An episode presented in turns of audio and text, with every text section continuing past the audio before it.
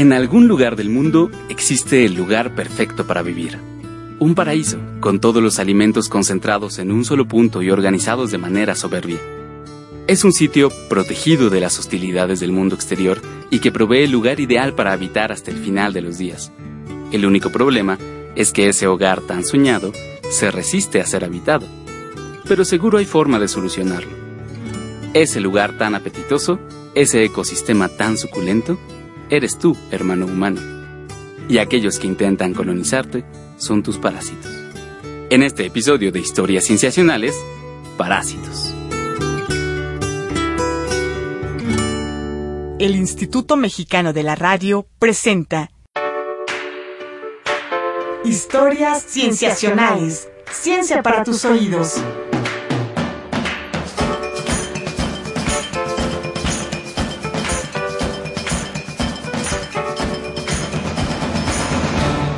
Bienvenidos a Historias Cienciacionales. Mi nombre es Víctor Hernández y hoy hablaremos de parásitos. Entrevistas. Para ello, están con nosotros en cabina dos invitados, la doctora María Guadalupe Ortega. ¿Qué tal, doctora? ¿Cómo está? ¿Qué tal? Mucho gusto de estar con ustedes, Víctor. Gracias, un gusto también tenerla. Y el doctor Fidel de la Cruz Hernández. ¿Cómo está, doctor? Muy bien, gracias. Con mucho gusto de estar por aquí. Es también para nosotros un gusto. Y déjenme presentarlos. La doctora María Guadalupe Ortega Pierres estudió su doctorado en la Universidad de Bristol, Inglaterra, y actualmente es investigadora del Departamento de Genética y Biología Molecular en el Centro de Investigación y Estudios Avanzados, el CIMBESTAB, del Instituto Politécnico Nacional. Su investigación se centra en los parásitos Giardia duodenalis y Trichinella spiralis, de los cuales hablaremos más adelante. Por su trabajo con estos organismos, recibió en 2011 la Medalla al Mérito en Ciencias de la Asamblea Legislativa del Distrito Federal. El doctor Fidel de la Cruz Hernández Hernández se doctoró en el CIMBESTAB y actualmente es investigador del Departamento de Infectómica y Patogénesis Molecular de esa misma institución.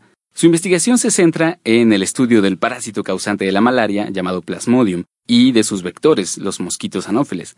Por sus estudios sobre estos mosquitos, obtuvo en 2008 y en 2009 el premio Jorge Rosenkrantz de Investigación Médica otorgado por la compañía farmacéutica Roche, y ambos pertenecen a la Sociedad Mexicana de Parasitología. Hablemos entonces de organismos parásitos. Su vieja me dijo que le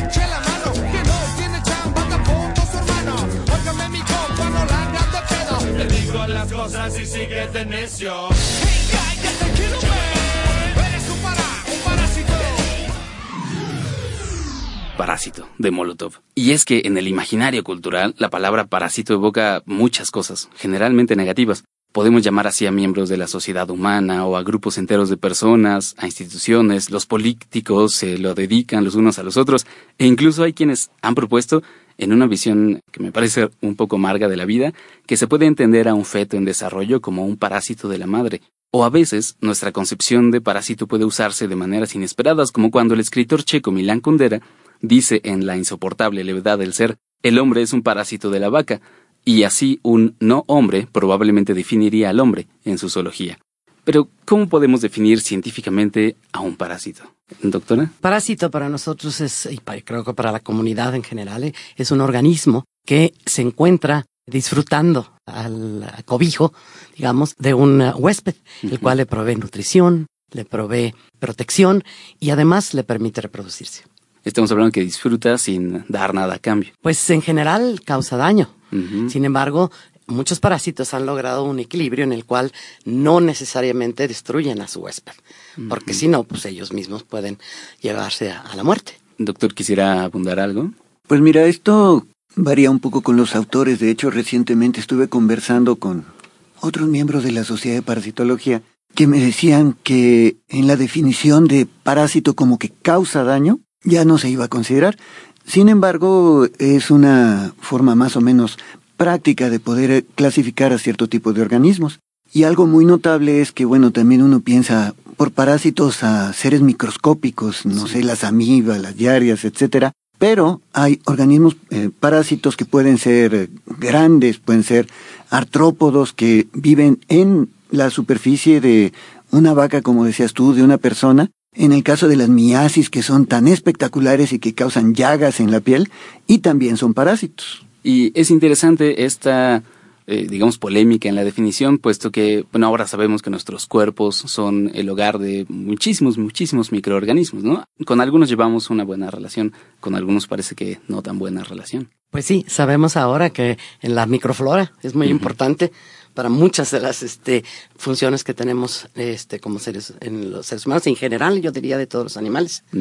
Pero como decía el doctor Fidel, hay realmente otras situaciones en las cuales sí hay un efecto que tiene el parásito sobre el hospedero. Sí, estas relaciones con los organismos que llevas en tu cuerpo, actualmente hay muchos estudios muy interesantes en donde dependiendo de las comunidades que viven en tu cuerpo puedes tener mejor sistema inmune, incluso hasta estar obeso si tienes la microbiota incorrecta. Entonces, yo creo que se puede llegar a una frontera muy fina entre lo que puede ser un parásito, según nuestra definición antigua, entre comillas, y los que son pues los buenos inquilinos que tenemos en nuestro cuerpo. Sobre todo pensando en que hay una gran diversidad de organismos a los que se les puede calificar de parásitos. Vamos a escuchar la siguiente cápsula. Ciencia en el mundo. Los parásitos no se limitan a aquellos que habitan al ser humano. El parasitismo existe en prácticamente todos los reinos de la vida. Se ha llamado al parasitismo el modo de vida más popular en la Tierra. Para pensar en parásitos podemos empezar en los virus o en algunas bacterias que nos vendrían a la mente de inmediato, pero también podemos encontrar otros ejemplos en lugares insospechados y bajo muchas formas. Si solo consideramos a los animales, encontramos casi 60 linajes de animales que tienen alguna especie de parásito en su foto familiar, pero además, casi todas las especies animales que no son parásitas viven con al menos un parásito asociado. Hay organismos parásitos en prácticamente todos los grupos mayores de invertebrados, moluscos, gusanos nemátodos, gusanos anillados, crustáceos, insectos, arácnidos. En todos ellos hay especies que se han pasado a la vida parásita, pero incluso hay vertebrados parásitos. Los peces comúnmente llamados lampreas, parecidas a anguilas, se consideran parásitos de otros peces más grandes. Han invadido los grandes lagos de Norteamérica y se dan un festín con las truchas que viven ahí. Son consideradas ahí una plaga. Pero hay otros ejemplos sumamente insólitos de parásitos invertebrados. Veamos tres. Existe una especie de isópodo marino, un pariente de las cochinillas que encuentras cuando levantas una piedra, llamado Simotoa exigua, que se instala en la boca de los peces pargos y poco a poco le va comiendo la lengua al pez y termina por sustituir a ese órgano. Por supuesto, ahí, en la boca del pargo, Simotoa hace todo lo que hace un ser vivo, come, excreta, copula y engendra más parásitos. Una especie de molusco marino, pariente de los caracoles de tierra y las babosas, es llamado Enteroxenos stergreni, y cuando es una larva nada en el océano hasta encontrarse con un pepino de mar. Se mete a la boca de ese animal, se instala en el tracto digestivo y en lugar de desarrollarse en la forma de un caracol o babosa, comienza a perder poco a poco sus tejidos, hasta que solo quedan sus genitales. En realidad, cuando este parásito llega a la adultez, termina por ser nada más que una cadena de genitales expandidos pegados al intestino de un pepino de mar. Uno de los grupos de parásitos más conocidos son los ácaros, que pueden parasitar vertebrados o invertebrados. Es probable que haya algunos en tu cuerpo justo ahora. Pero un caso interesante es el del ácaro Macrocheles retenmeyeri, que se instala en la punta de la pata de una especie de hormiga y se queda ahí, chupándole la hemolinfa, hasta que acaba por convertirse en una extensión del pie de la hormiga. Estos son solo algunos ejemplos de la gran diversidad de parásitos que hay en el reino animal. Por supuesto, tal vez nos interesan más aquellos relacionados con nosotros. Hablemos de algunos parásitos de los humanos.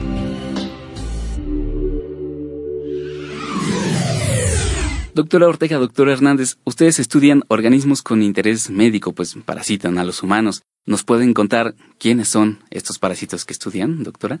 Nosotros estudiamos en el grupo de investigación que dirijo a dos parásitos, Yardia duodenalis, que también lleva el nombre de Yardia intestinalis o Yardia lamblia, que es un protozoario, y Trichinella spiralis, que es un hemátodo.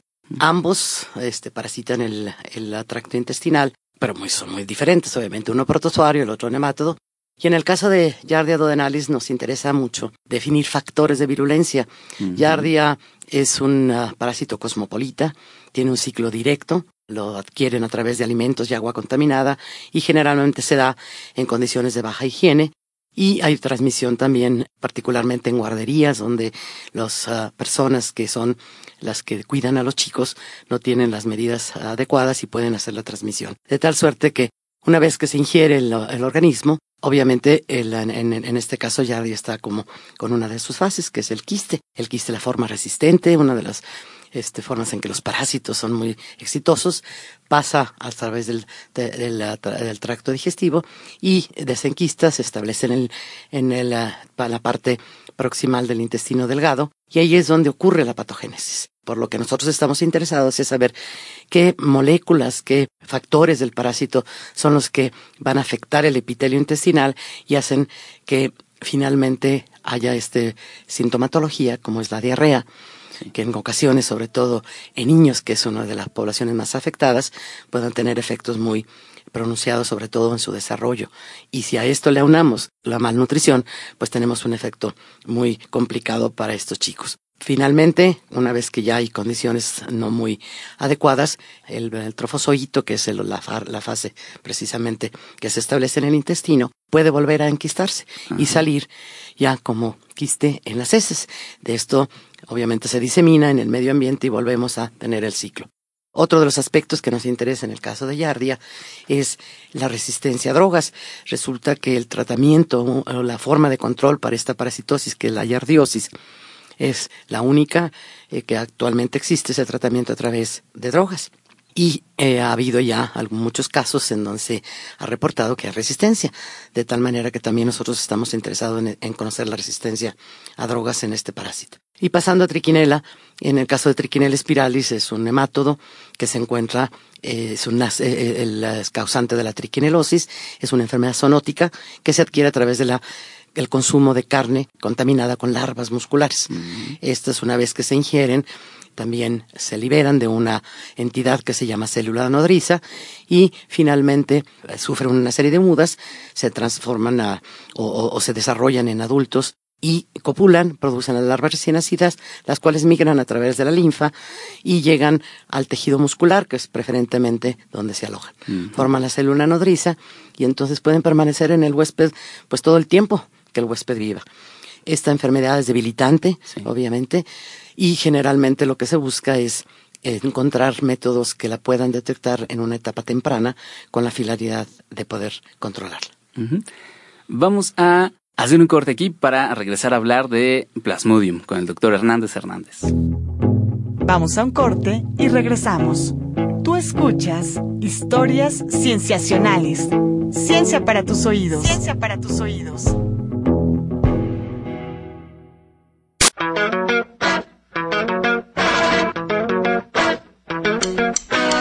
Estamos de regreso en Historias Cienciacionales. Ciencia para tus oídos. Ciencia para tus oídos. Regresamos a historias sensacionales. Estamos hablando de parásitos con dos invitados, la doctora María Guadalupe Ortega y el doctor Fidel de Cruz Hernández. Doctor Hernández, usted nos iba a contar acerca de Plasmodium, el parásito que estudia. Sí, el plasmodium produce la malaria. Hay muchas, pero muchísimas cosas que se pueden decir acerca de este parásito. Porque nosotros como seres humanos, nuestro principal eh, interés está en las especies que producen la malaria humana. Y bueno, hay dos especies principales en el mundo que son Plasmodium falciparum, que causa una enfermedad que puede ser mortal y que en África produce millones de casos y, y de hecho es la enfermedad que produce más muertes en el mundo como enfermedad parasitaria. En los últimos años, gracias a los avances en investigación y demás, se habla de que el número de casos de muertes a nivel mundial es de solamente 700 mil, lo cual pues es un número espectacular. Hasta hace relativamente pocos años el número era más de un millón de muertes al año por esta razón. La otra especie importante de, de malaria, o el otro, perdón, parásito Plasmodium que produce malaria en el humano, es Plasmodium vivax, que de hecho es la especie que todavía tenemos algunos remanentes en México. Algo que nosotros en esta generación ya se nos quedó muy lejos es que antes de la mitad del siglo XX, eh, la malaria era o estaba entre las cinco principales de causas de muerte de los mexicanos. Y algo histórico, pues es que en esos años, en 1955, hubo un programa a nivel mundial que se consideró como objetivo la erradicación de la enfermedad. aprovechando principalmente el conocimiento del ciclo de vida, que de hecho este conocimiento fue motivo de un premio Nobel a principios del siglo XX también. Ahora, hacía yo énfasis en las eh, especies de Plasmodium que le pegan al humano porque este parásito es antiquísimo evolutivamente, hace millones de años que ya había especies de Plasmodium y por esta misma cuestión ha tenido una variabilidad que hace que existan especies que son especies específicas. Así como son las que le pegan al humano, hay especies específicas para anfibios, específicas para reptiles y específicas para aves, lo cual no mucha gente lo menciona. Y de hecho hay importancia veterinaria en las especies que le pegan al- a, las, a las aves porque pueden producir daño en una granja de producción de pollos y acabar con ella en, un- en unos cuantos días. Ahora, la enfermedad, como ya había yo mencionado, es producida por parásitos del género Plasmodium, que además el parásito, en estos millones de años de evolución, ha desarrollado muchas estrategias para poder sobrevivir. Sí. Algo que hace es saltar entre dos huéspedes. Por una parte, el vertebrado, en donde cumple varios, eh, varios ciclos. De primera instancia se va al hígado, donde se queda escondido por uh, varios días, y de allí sale a la circulación a parasitar los glóbulos rojos. Cuando está en esta condición de andar circulante es cuando se dan los síntomas más importantes de la enfermedad, que las más conocidas son las fiebres muy altas que suben y bajan y dependiendo de la especie del parásito pueden ser cotidianas, tercianas o cuartanas. Una vez que están en la sangre, estos parásitos en algún momento dado deciden que van a generar variabilidad biológica y cuál es el mecanismo para hacerlo, pues tener reproducción sexual. Algo muy interesante desde el punto de vista de la biología es que una subpoblación de los parásitos que andan en, la sangre deciden que se van a convertir en gametos, pero solo inician este desarrollo y se quedan esperando a que llegue un mosquito que pique a esa persona infectada y tome sangre. Algo notable en este caso es que eh, de, de los mosquitos anófeles, que son los que transmiten la enfermedad en el humano, solamente las hembras toman sangre. Y esto, digo, es muy interesante incluso porque en las medidas de control del siglo XXI se toma en cuenta esta particularidad para hacer eh, algunas eh, medidas de control que van orientadas directamente sobre las hembras. Cuando la hembra toma sangre y el estómago llega a su estómago, allí los parásitos que se habían quedado dormidos como precursores de las formas gaméticas se acaban de desarrollar en unos cuantos minutos, fecundan y hacen una forma móvil del parásito que ahora coloniza todo el cuerpo de la hembra de mosquito hasta llegar a la glándula salival. Este proceso toma dos semanas y en ese momento cuando el mosquito vuelve a picar, escupe. Algo que es muy notable es que algunos de nosotros nos salen más ronchas que a otros. Sí. Bueno, estas ronchas son la reacción alérgica a los componentes de la saliva. Entonces el parásito muy hábilmente se sube a la saliva y pasa hacia el siguiente vertebrado cerrando de esta manera el ciclo. Bueno, este aspecto tan interesante acerca de cómo un parásito puede tener un ciclo de vida en dos diferentes organismos o de cómo puede estar muy especializado para diferentes especies de hospederos es lo que eh, muchos biólogos consideran ahora que es importante de tomar en cuenta en la ecología y vamos a escuchar la siguiente cápsula al respecto. Momentos en la ciencia. En su artículo de 2008 titulado El modo de vida más popular en la Tierra, el escritor Carl Zimmer describe cómo es que los parásitos se han comenzado a hacer un espacio en la ecología. Normalmente pensamos en la ecología, pensando como disciplina que estudia las relaciones ecológicas, como una serie de líneas que van de los depredadores a las presas y de estas a los productores o a los descomponedores. Líneas que van por poner un ejemplo, del chico zapote al pecarí, del pecarí al jaguar y del cadáver del jaguar a los microorganismos que lo descomponen. Pero cada uno de esos organismos tiene parásitos en su cuerpo. ¿Dónde los ponemos en esas líneas? En 1997, los biólogos canadienses David Marcogliese y David Cohn escribieron en un texto llamado Una súplica por los parásitos que estos organismos son un elemento central de las redes ecológicas. Los parásitos desvían energía y materia orgánica de la cadena de depredadores y presas, impidiendo que esa energía y materia se convierta en más depredadores o más presas. Algunos parásitos modifican el comportamiento de las presas, por ejemplo, de algunas hormigas, y las vuelven más vulnerables a ser cazadas por aves. E incluso sabe que hay algunos parásitos que son capaces de castrar a sus hospederos, deshabilitar sus órganos reproductores. Todas estas formas de influir en las redes ecológicas han comenzado a tomarse en cuenta, de modo que un ecosistema con parásitos se considera ahora un ecosistema sano. Pero otro aspecto de los parásitos también importante para la ecología es que muchos de ellos pasan por varios hospederos a la vez durante su ciclo de vida. Digamos, son una capa extra del complejo tejido de las redes ecológicas.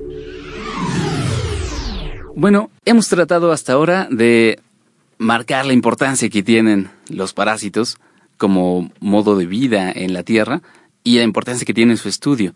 Y por si hiciera falta marcar más esa importancia, podemos hablar de que el Premio Nobel de Medicina de este año fue otorgado precisamente a investigadores que trabajan en ese tema, y no solo en ese tema, sino en el aspecto de combatir a los parásitos que afectan a los seres humanos. Parasitic diseases. The Nobel Assembly at the Karolinska Institute has today awarded the 2015 Nobel Prize in Physiology and Medicine, with one half jointly to William C. Campbell and Satoshi Omura for their discoveries concerning a novel therapy against infections caused by roundworm parasites, and the other half to Yu Yu Tu for her discoveries concerning a novel therapy against Estamos hablando de que el Premio Nobel de Medicina o Fisiología de este año fue otorgado a William Campbell, a Satoshi Omura y a la doctora You Tu. Y es interesante porque, doctor Hernández, la doctora You Tu, investigadora China, se dedica precisamente a encontrar formas de combatir la malaria. La historia de los medicamentos contra la malaria es algo extraordinariamente interesante y hasta romántico, podríamos decir. Un dato histórico es que la principal cura para la malaria eh, fue descubierta en Sudamérica hace varios siglos y los eh, jesuitas fueron los primeros que tuvieron el, el, control total del comercio de esta, de esta planta, la chinchona, y la mantuvieron en secreto y solamente para su ganancia. Y este monopolio entonces eh, pasó de manos en manos a los holandeses, a los ingleses, a distintos grupos, hasta que eh, poco a poco fueron apareciendo, y esto fue una relación interesantísima biológica, las eh, formas que son resistentes a las drogas. Entonces, esto ha dado camino a que poco a poco se hayan tenido que desarrollar otros medicamentos. Y de esta manera entonces eh, eh, nos vamos a saltar, vamos a hacer un hoyo tremendo en la historia hasta llegar a la guerra de Vietnam, porque en la guerra de Vietnam resulta que algo que mataba a todos era la malaria. Entonces, bueno, los soldados americanos tenían desde luego el fuerte soporte científico en su país, de tal manera que ellos empezaron a desarrollar algunos medicamentos que fueron efectivos para los soldados americanos invasores. Pero los vietnamitas no tenían esto. Y entonces pidieron ayuda al gobierno comunista de Mao. Y Mao entonces, teniendo ese poder tan enorme que tenía, decidió orientar el trabajo de científicos chinos a que encontraran antimaláricos. Entonces, de esta manera se hizo lo que se llamó el Proyecto 523, en el cual 500 investigadores chinos repartidos en 60 centros de investigación en toda China tenían como objetivo encontrar un antimalárico. La doctora Yo Tu lo que hizo entonces fue recurrir a la medicina tradicional china. Resulta que históricamente el medicamento más antiguo conocido para eh, combatir a la malaria es el Qi Hao Su, que es una planta que desde hace muchos, pero muchos siglos ya se conocía que podía combatir a la malaria. Entonces, aprovechando esta, esta riqueza de la, de la farmacopea china, estuvieron buscando los componentes en esta planta y en otras muchas, pero con esta tuvieron finalmente éxito y entonces desarrollaron eh, la artemisina, que es la base a otros compuestos que se han derivado a partir de ella y que bueno, originalmente en los años 60 solamente los investigadores chinos se la comunicaban entre ellos. Algo que forma parte de la disciplina científica actual es que tenemos métodos de dispersión del conocimiento, de tal manera que el conocimiento es una es muy valioso para toda la comunidad, es para toda la humanidad. Pero en este tiempo fue un secreto militar que no se dio a conocer hasta los años 70 y de hecho era tan cerrado el sistema que hubo que hacer una investigación para saber a quién le iban a dar el premio Nobel porque en ese sistema de los 523 hubo que identificar a la doctora Tu como la que había encontrado finalmente a este compuesto.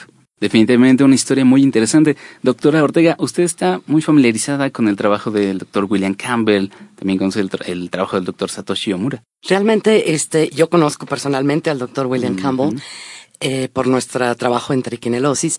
Sin embargo, el uh, trabajo de la, del doctor Satoshi Omura y del doctor Campbell se remonta a los años 80 en los cuales el doctor Satoshi Omura logró aislar de un uh, hongo un compuesto, la vermectina, este compuesto que ellos pudieron este, identificar después de hacer un estudio muy amplio. Este hongo, déjeme decirle, está en el, en el suelo, de tal suerte que es un, un, macrólido, es un antibiótico natural. Una vez que lo, él lo, aisló y la idea era probarlo precisamente en algunos de los este, parásitos de plantas. Vio que tenía un efecto y en, en, ese entonces se puso en contacto con el doctor William Campbell. Él trabajaba en aquel entonces con la compañía Merck y este, eh, lograron hacer la purificación eh, de este compuesto. Finalmente terminaron con un, medicamento que Merck eh, lo denominó Metizan y cuyo principio activo es la ivermectina. Este compuesto es muy interesante desde el punto de vista de su modo de acción porque actúa sobre los canales en la transmisión neuronal. En el caso de los, este, déjeme decirle que actúa a, este nivel, pero en los, en los eh, parásitos, de tal suerte que se utilizó para combatir principalmente eh, las dos, dos enfermedades, la oncocercosis y la filariasis. ¿Qué estamos hablando de dos parásitos, ¿cómo son? Oncocerca volvulus y Bucreria bancrofti. Ambos son muy importantes eh, en el, porque causan, en un caso, la filariasis es una deformación importante de las extremidades, es porque el parásito se aloja en las, en las vías linfáticas y en el caso de la oncocercosis, de la oncocercosis causa ceguera. En México, ah, particularmente la oncocercosis, y digo presentaba, ahora menciono por qué, en varios estados, particularmente en Chiapas, y desde hace bueno, unos 30 años se inició precisamente el control de esta enfermedad gracias a la donación que hizo Merck de este medicamento. Y este se, se hizo una campaña muy importante la cual fue apoyada precisamente por un grupo importante de investigadores y de esa, este, diría yo, em, eh, personas que trabajan en centros de salud para combatirlo y eh, el haber dado esta ivermectina a todos esos individuos que ya estaban parasitados hizo posible que se erradicara. Septiembre 29 de 2015 se declaró México libre de, libre de oncocercosis. Esto realmente es un es una, diría yo, éxitos que buscamos muchos de los parasitos. Claro, yo creo que nos podemos quedar con esta nota positiva. Lamentablemente se nos termina el tiempo, pero les agradezco muchísimo a la doctora María Guadalupe Ortega por haber estado con nosotros, al doctor Fidel de la Cruz Hernández. Muchas gracias. Gracias a los dos. Realmente ha sido muy interesante esta plática y esperemos que podamos tener otras más sobre estos fascinantes organismos, los parásitos. Definitivamente. Sí, yo quisiera hacer un comentario final porque así como contra los medicamentos más antiguos los parásitos han desarrollado resistencia, la mala noticia es que ahora para los derivados de la artemisina ya se encuentran poblaciones que son resistentes a la enfermedad. Entonces, algo bien importante que se tiene que considerar es que la ciencia para indagar acerca de nuevos antimaláricos tiene que continuar. Es una carrera armamentista, se ha dicho, entre el parásito y el humano, y la historia no termina ahí. Definitivamente. Entonces, esta historia en particular termina aquí, pero esperamos que continúe en futuros episodios. Les agradezco de nuevo. Muchísimas gracias. Esto ha sido todo en este episodio de Historias Sensacionales. Si ustedes quieren contactarnos, pueden buscarnos en nuestras redes sociales en Facebook, Tumblr y WordPress como Historias Sensacionales, en Twitter como arroba sensacionales o en correo como historiasensacionales arroba gmail.com. Les agradecemos mucho. Nos vemos la siguiente semana en un episodio más de Historias Sensacionales. Mexicano de la Radio presentó Historias Cienciacionales. Ciencia para tus oídos.